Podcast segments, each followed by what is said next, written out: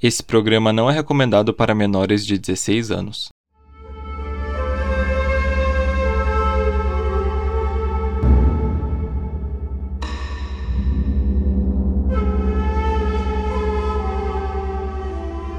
Durante poucos meses, um homem fingia ter tendências suicidas na internet para atrair pessoas vulneráveis e oferecer um fim para elas. Entretanto, ao chegarem no local, as vítimas eram dopadas, agredidas sexualmente e depois esquartejadas. Esse é o podcast Clube dos Detetives. Eu sou a Patrícia.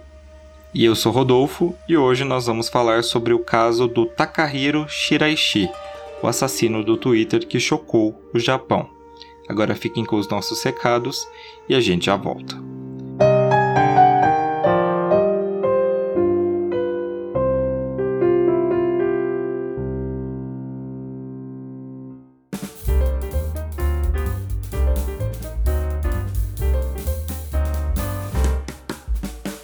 Olá pessoal, tudo bem? Aqui é o Rodolfo. Primeiro eu quero pedir desculpa se tiver muita diferença desse áudio pro restante do episódio, porque eu tô gravando no celular.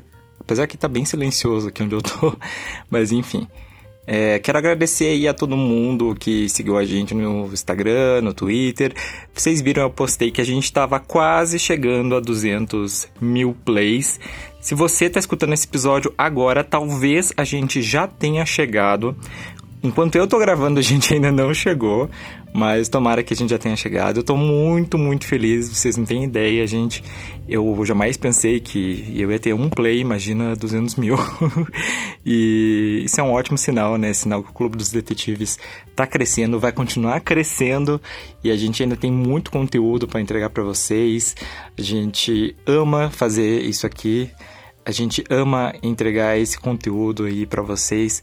Então é isso, gente. Muito, muito, muito obrigado. Mas enfim, quando sair aí os 200k de verdade, a gente faz um post comemorando. E os recadinhos de sempre, né? Sigam a gente nas redes sociais, Twitter, Instagram, arroba podcast CDD.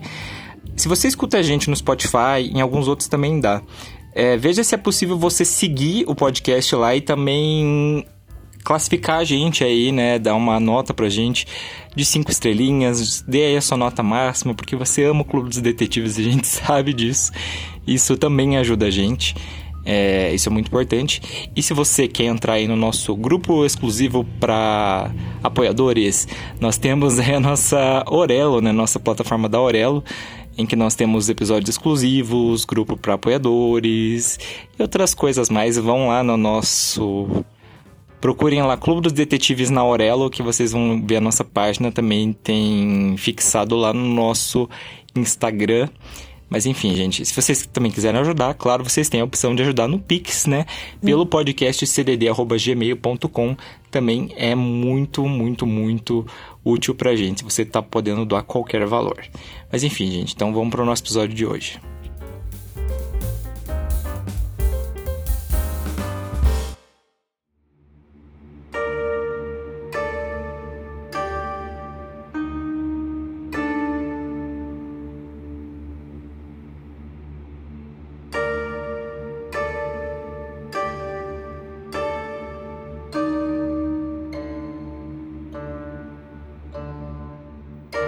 Takahiro Shiraishi nasceu em 9 de outubro de 1990 na cidade de Zama, na prefeitura de Kanagawa, no Japão. As prefeituras são subdivisões territoriais e administrativas, como os estados do Brasil. O Takahiro cresceu com seus pais e uma irmã. E, segundo fontes, ele era bem próximo de seu pai, que trabalhava como designer de peças de automóveis. Posteriormente, os pais dele se separaram e a irmã acabou indo morar com a mãe. Durante a infância, os vizinhos consideravam o Takahiro uma criança quieta, mais sociável.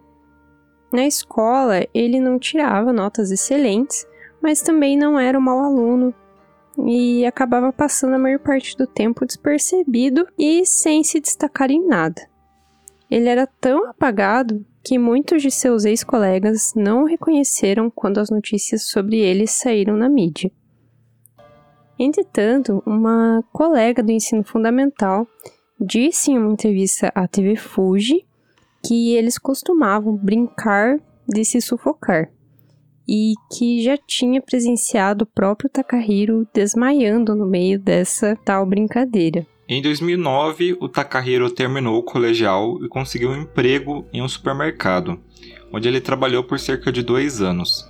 Ele também trabalhou em uma fábrica de alimentos em uma loja de patinco, que é tipo um, caça-níquel, que é bem famoso lá no Japão. Após esse período, ele começou a trabalhar em um emprego que era menos convencional, ele era olheiro para casas de prostituição de Kabukicho, que é um distrito de Tóquio que é bem conhecido por oferecer esse tipo de entretenimento. Vale a gente ressaltar que a prostituição ela é ilegal no Japão e muitas mulheres que trabalham com isso, porque não é porque ela é legal que ela deixa de existir. E as mulheres que trabalham nesse ramo acabam sofrendo com falta assim, de qualquer tipo de suporte, até das autoridades. E segundo as matérias, ele trabalhava frequentando bares e restaurantes, procurando por mulheres atraentes que tivessem interesse ou necessidade de ganhar dinheiro rápido. Mas em alguns casos ele mentia para elas, oferecendo outros tipos de emprego, mas que no futuro obrigaria elas a se prostituir. Alguns anos depois, o Takahiro foi preso por recrutar uma jovem para trabalhar em um sex shop como atendente, porém, ela foi obrigada a prestar esses serviços de prostituição e ela acabou denunciando ele para a polícia. Ele foi detido por um tempo só, mas a sua prisão foi suspensa. Em junho de 2017, o Takahiro tinha 27 anos e teria dito ao seu pai: Não sei porque estou vivo. E aparentemente o pai não se importou muito com isso, mesmo essa frase sendo uma bandeira vermelha. No Japão, o suicídio é um problema gravíssimo. Em 2016, a taxa de suicídio era de 18,5 por 100 mil, quase o dobro da taxa mundial, colocando o país em 14 no ranking mundial. Na Ásia, ele só perde para a Coreia do Sul, Cazaquistão e Taiwan. A relação do Japão com o tema é histórica. No Japão feudal, por exemplo, quando um samurai fracassava em uma batalha, ele poderia optar por manter a honra cometendo suicídio, cortando a própria barriga com uma espada, em um ritual chamado seppuku ou harakiri. Embora as palavras tenham o mesmo significado, no caso ali cortar a barriga, o harakiri refere-se à ação de cortar a própria barriga, enquanto seppuku representa o ritual samurai como um todo. Na Segunda Guerra Mundial, existia uma unidade especial de ataque japonesa conhecida como kamikaze, na qual os pilotos de aviões cheios de explosivos jogavam a aeronave em embarcações americanas e elas faziam um grande estrago. Por exemplo, na Batalha de Okinawa foram 5 mil perdas americanas. Infelizmente, alguns locais no Japão também ficaram marcados como locais de suicídio, como por exemplo a floresta de Aokigahara, que fica na base do Monte Fuji. Em 2010, houve 247 tentativas de suicídio, sendo 54 delas fatais. São tantos casos de suicídio que a área é patrulhada pela polícia. Outros pontos conhecidos são as linhas de trem rápido, especialmente a linha de trem de Chuo, onde foram colocadas telas de proteção nas plataformas para evitar que as pessoas pulem na frente dos trens. Voltando a falar sobre o Takahiro, em agosto de 2017 ele se mudou da casa de seu pai para um apartamento de um quarto em Zama, um subúrbio a sudoeste de Tóquio. Nessa época, ele criou duas contas no Twitter com o objetivo de entrar em contato com mulheres jovens que estavam tristes e que aparentemente demonstravam tendências suicidas. Na primeira conta, ele fingia ser uma pessoa com ideias suicidas também e entrava em contato com essas vítimas. Ele conversava e alimentava essas tendências suicidas chegando a dizer que gostaria de se matar junto com essa pessoa. Na segunda conta, já ele dizia que era um profissional especialista em enforcamento e que ajudaria a pessoa a morrer de forma rápida. O modus operandi do Takahiro, portanto, era convidar essa vítima para o seu apartamento com a promessa de suicídio. E quando a pessoa chegava lá, ele dava uma mistura de álcool e remédios para ela dormir, além de tranquilizantes, para que essa pessoa não sentisse o enforcamento. Depois que a pessoa pagava, ele agredia sexualmente e estrangulava. Posteriormente, ele desmembrava os corpos, jogava as partes moles em sacos de lixo e guardava os ossos em caixas térmicas de armazenamento. Ele também usava areia de gato para amenizar o cheiro dos restos mortais. É difícil encontrar uma linha do tempo dos crimes, mas pelo que foi divulgado, a primeira vítima foi Mizuki Miura, de 21 anos, que trabalhava em uma empresa de logística. A Mizuki ficou amiga do Takahiro a ponto deles combinarem de morar juntos. Ela desapareceu depois de deixar um bilhete na casa de sua família, dizendo que queria morar sozinha. Segundo a investigação, ela deu 500 mil ienes, que são em torno de 20 mil reais, para o Takahiro, para ele alugar um apartamento, mas ele acabou embolsando esse dinheiro e matando ela. A polícia só conectou os casos depois do desaparecimento da Aiko Tamura, de 23 anos. Parece que na época do caso ela estava bastante deprimida depois que ela tinha perdido a mãe dela. Aí depois que ela desapareceu, o irmão dela prestou queixa para a polícia e ele decidiu começar assim, uma pequena investigação própria. Então ele entrou na conta dela do Twitter, que ele sabia que ela usava bastante, e ele encontrou um tweet preocupante dizendo que ela estava procurando alguém para fazer um pacto de suicídio. E aí ele começou a mexer no Twitter dela, ele foi vasculhar as DMs do Twitter e ele viu conversas dela com um perfil que continha uma foto de anime assim, mas de um cara todo machucado. E esse perfil tinha uma mensagem fixada que dizia o seguinte: As pessoas sofrem bullying o tempo todo na escola e no trabalho. E quando você não consegue lidar com os lugares que vai todos os dias, isso vai te fazer cada vez mais longe mentalmente. Acho que muitas pessoas estão sofrendo e tentando suicídio, mesmo que as notícias não estejam cobrindo isso. Eu quero ajudar essas pessoas. Hashtag suicídio. O nome que esse perfil usava na plataforma era @ringingpro, que pode ser traduzido como o carrasco ou o homem enforcado. A polícia passou a monitorar então esse perfil do Takahiro e parece que eles encontraram uma mulher que já tinha meio que conversado ali com ele. Essa mulher ela nunca teve o nome revelado, porém ela concordou em se encontrar com o Takahiro em uma estação de trem e a polícia, né, fosse atrás dele, né, num plano aí da polícia com essa mulher. Então, depois que ela chegou na estação de trem, ela foi com o Takahiro pro apartamento dele e a polícia seguiu os dois e conseguiu né, chegar na casa dele. E aí eles bateram na porta e perguntaram pela Aiko. E foi quando o Takahiro simplesmente apontou, sem nenhum tipo de remorso, e disse que ela estava naquela geladeira. E aí os policiais foram lá, abriram essa geladeira e realmente ela estava lá, mas no caso era só a cabeça dela. O Takahiro foi preso imediatamente, levado para a polícia. Enquanto a polícia né, começava a investigar assim, cada centímetro do apartamento dele. E aí, no total, a polícia encontrou nove cabeças e 240 ossos. Isso, obviamente, saiu na mídia, né? Isso chocou muito o Japão, que já estava chamando o apartamento do Takahiro de Casa dos Horrores assim, não existe, pelo menos não que a gente consiga encontrar uma linha do tempo certinha com todos os crimes do Takahiro em ordem, mas acho importante, né, falar o nome das vítimas dele.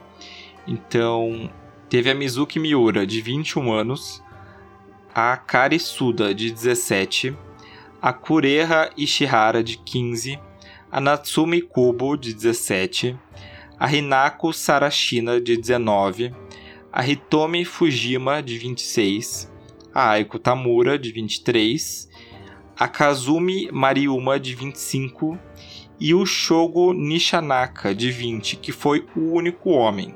Segundo o que foi apurado nas investigações, o Shogo era namorado da Mizuki, e depois que ela desapareceu, ele apareceu na casa do Takahiro perguntando pela namorada, e aí o Takahiro, né, viu que ele sabia onde ele morava e aí acabou matando ele. Durante o seu interrogatório, o Takahiro disse que matava motivado por conseguir sexo e dinheiro de suas vítimas. Ele também contou em detalhes como escolhia, convencia e matava elas, além de relatar os processos de desmembramento. Segundo ele, ele só não se livrou dos ossos das vítimas pois tinha medo de ser descoberto. Ele confessou ter matado uma pessoa em agosto, quatro em setembro e quatro em outubro. Oito das nove vítimas eram mulheres na casa dos 20 anos. Sobre os crimes, ele disse: Foi difícil no começo. Levei três dias para me livrar do primeiro corpo, mas depois disso consegui lidar com eles em um dia. Os vizinhos de Takahiro foram questionados sobre comportamentos anormais dele e disseram que acharam estranha a frequência com que ele levava sacos de lixo até a lixeira. Eles também disseram que chegaram a sentir um cheiro esquisito vindo do exaustor do banheiro, mas não era algo tão alarmante assim que chamasse atenção. Uma ex-namorada de Takahiro disse que ele era excepcionalmente mais gentil do que as pessoas comuns, apesar de ter uma fascinação por morte e suicídio. Era só um detalhe essa característica dele, né? O Takahiro foi submetido a avaliações psicológicas e foi considerado mentalmente são. Um dos seus avaliadores foi o professor Yasushi Sugihara, da Universidade de Kyoto. Ele avaliou centenas de mensagens do Twitter de Takahiro e disse que o assassino foi capaz de usar a informação tão íntima como a tendência suicida das vítimas para se aproximar e conseguir uma abertura maior uma técnica utilizada na terapia para contornar a situação e se conectar melhor com os pacientes. O julgamento do Takahiro aconteceu em 2020 e foi um tanto polêmico, porque a defesa alegou que as vítimas tinham ido até a casa dele sabendo que elas iriam morrer, o que foi classificado por eles como homicídio consentido. O juiz do caso, que se chamava Yano Naokuni, não concordou com essa tese da defesa, alegando que nenhuma vítima tinha concordado em realmente ser morta. E o Takahiro acabou pegando pena de morte. Atualmente, ele segue aguardando o cumprimento da sentença no corredor da morte japonês. Na época do caso, o pessoal que trabalhava no Twitter foi muito questionado sobre esse tipo de conteúdo. E quem era o CEO do Twitter era o Jack Dorsey. E ele deu uma entrevista na época e ele disse que era impossível remover todos os tweets com postagens suicidas. Apenas eles podiam remover aqueles que explicitamente continham conteúdo sobre automutilação. Hoje a plataforma mudou bastante e existe toda uma política sobre automutilação e suicídio que não existe só no Twitter, mas em todas as redes sociais. Segundo essa política, não é permitido promover nem incentivar o suicídio ou a automutilação, incentivar uma pessoa a se ferir fisicamente ou se matar, pedir a outras pessoas incentivo para praticar atos de autoflagelação ou suicídio, inclusive buscando parceiros para suicídios em grupo ou jogos suicidas. E também não é permitido compartilhar informações, estratégias, métodos ou instruções que ajudem as pessoas a praticarem autoflagelação e suicídio. E também são proibidas declarações como o mais eficiente, o mais fácil, o melhor, o mais bem-sucedido, você deve, porque você não faz tal coisa com você mesmo e etc. E ressaltando que se você sente que precisa conversar sobre o que você está passando ou você está apresentando pensamentos e tendências suicidas, você pode ligar para o CVV, que é o Centro de Valorização da Vida, através do número 188 ou buscar pelo CAPS, que é o Centro de Atenção Psicossocial da sua região.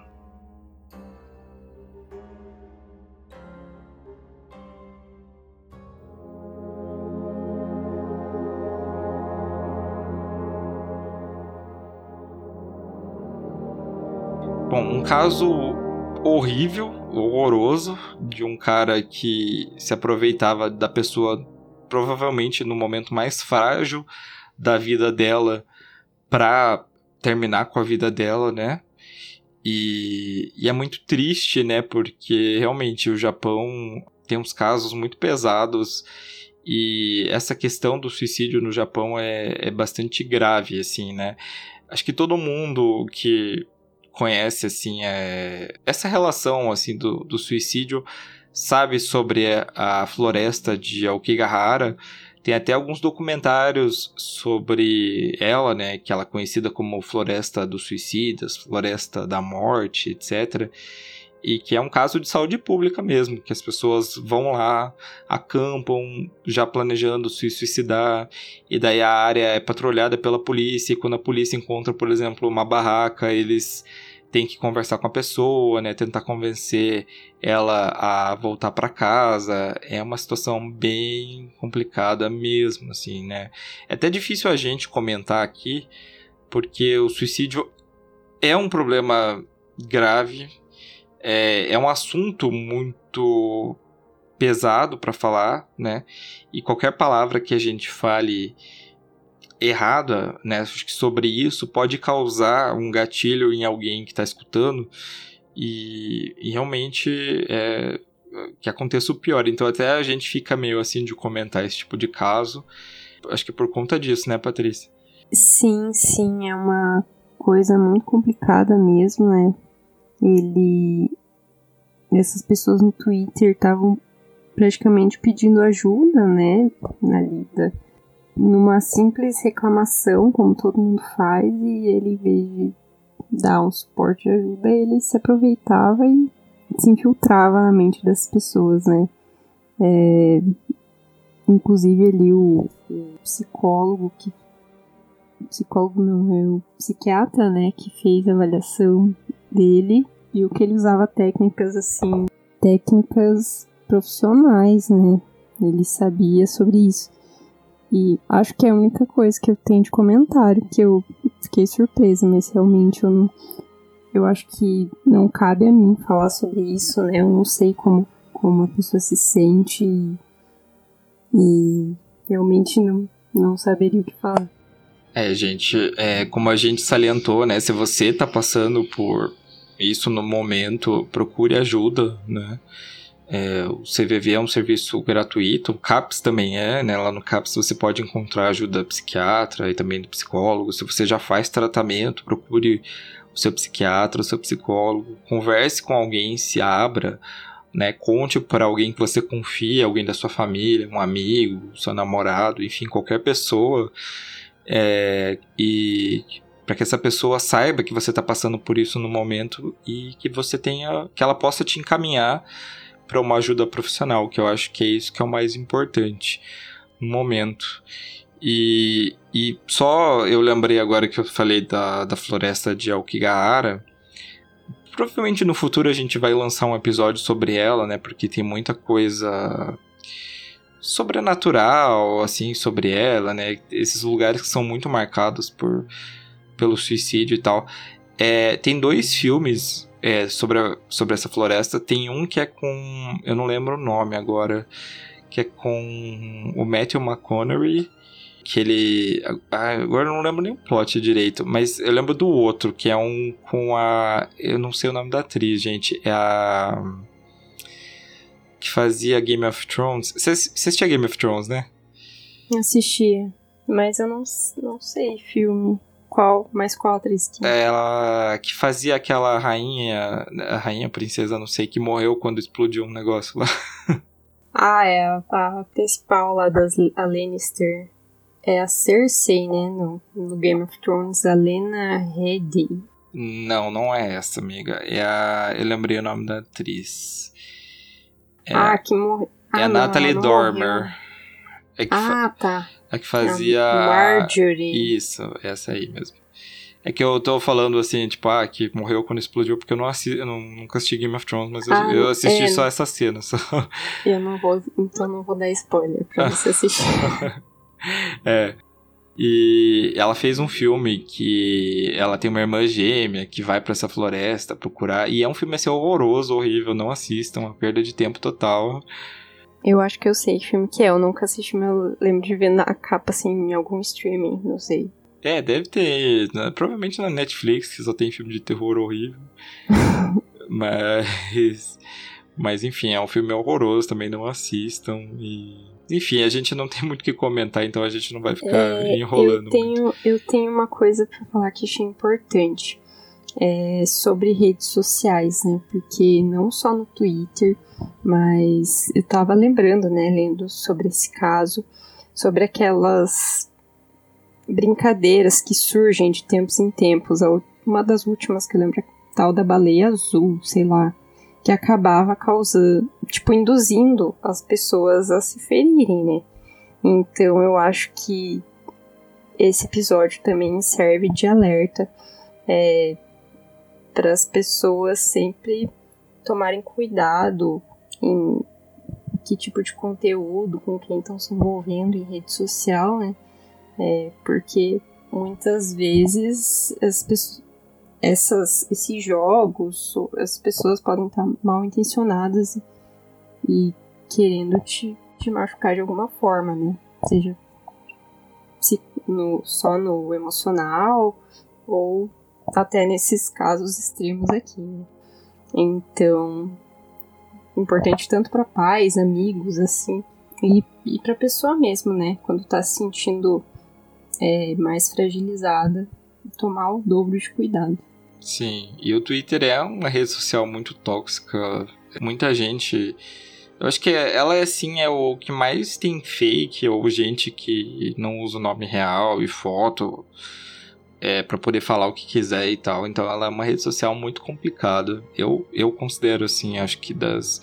Por mais que o Facebook seja bem problemático por conta das pessoas que estão lá, eu acho que o Twitter é, mais, é a mais problemática de todas porque as pessoas se escondem para falar, pelo menos no Facebook, aquele seu tio que odeia negros, homossexuais, sabe, mulheres, ele posta lá com a cara dele, né? No Twitter a pessoa posta se escondendo ainda, né?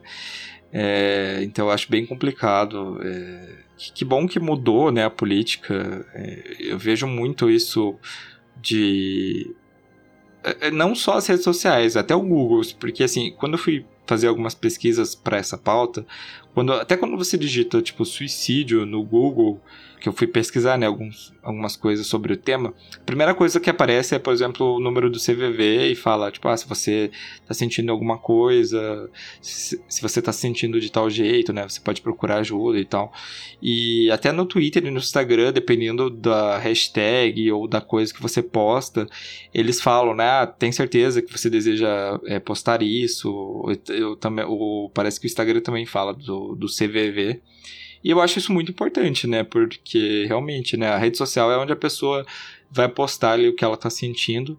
E é que bom que a tecnologia consegue identificar esse tipo de coisa, né, do, do algoritmo para que Sim. melhore, né, para que, que a pessoa tipo não, não poste ali, mas ela consiga tipo é, receber um encaminhamento, né? Isso é bem legal. Vamos ver como é que vai ficar agora com essa compra do Elon Musk lá, né? Do Twitter. Tá dando bastante polêmica. É. Eu acho que ele não vai mexer nisso. Não, eu, eu é, eu acho que, que não, não vai fazer nada absurdo assim, não sei. Eu acho ele é um absurdo no total, assim, mas eu acho que nisso ele não vai mexer. Assim. É o problema do Elon Musk, ó, a gente mudou totalmente o foco do, da, da cena do Twitter pro Elon Musk, mas é porque eu, eu acho que ele faz muita coisa, assim, pra, tipo, mostrar que ele manda, mas no final das contas ele sempre volta atrás e.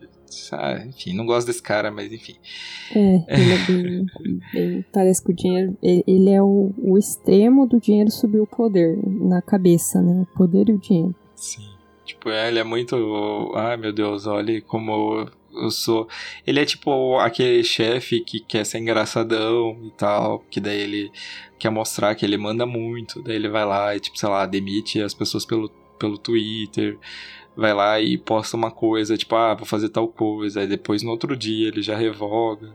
Eu, eu acho isso, tipo, uma perda de dinheiro absurda, assim, tipo, você tá tá, tipo, sei lá, que nem na sua empresa. A mesma coisa de você, tipo, sei lá, lançar uma medida hoje, tipo, ah, vai trocar o uniforme de todo mundo, daí todo mundo vai lá, vezes você tem que comprar um uniforme para todo mundo, no outro dia você fala, não, vai voltar o mesmo uniforme de antes. Bom, beleza, tá perdendo seu dinheiro. Você, ele pode fazer isso porque ele é bilionário, né? Ele não vai. Ele realmente não se importa com o dinheiro dele, tem tanto dinheiro que ele tem, né? Exatamente. Mas, enfim, só acho um, um exemplo de do que, do que não fazer na rede social é tipo o Twitter dele.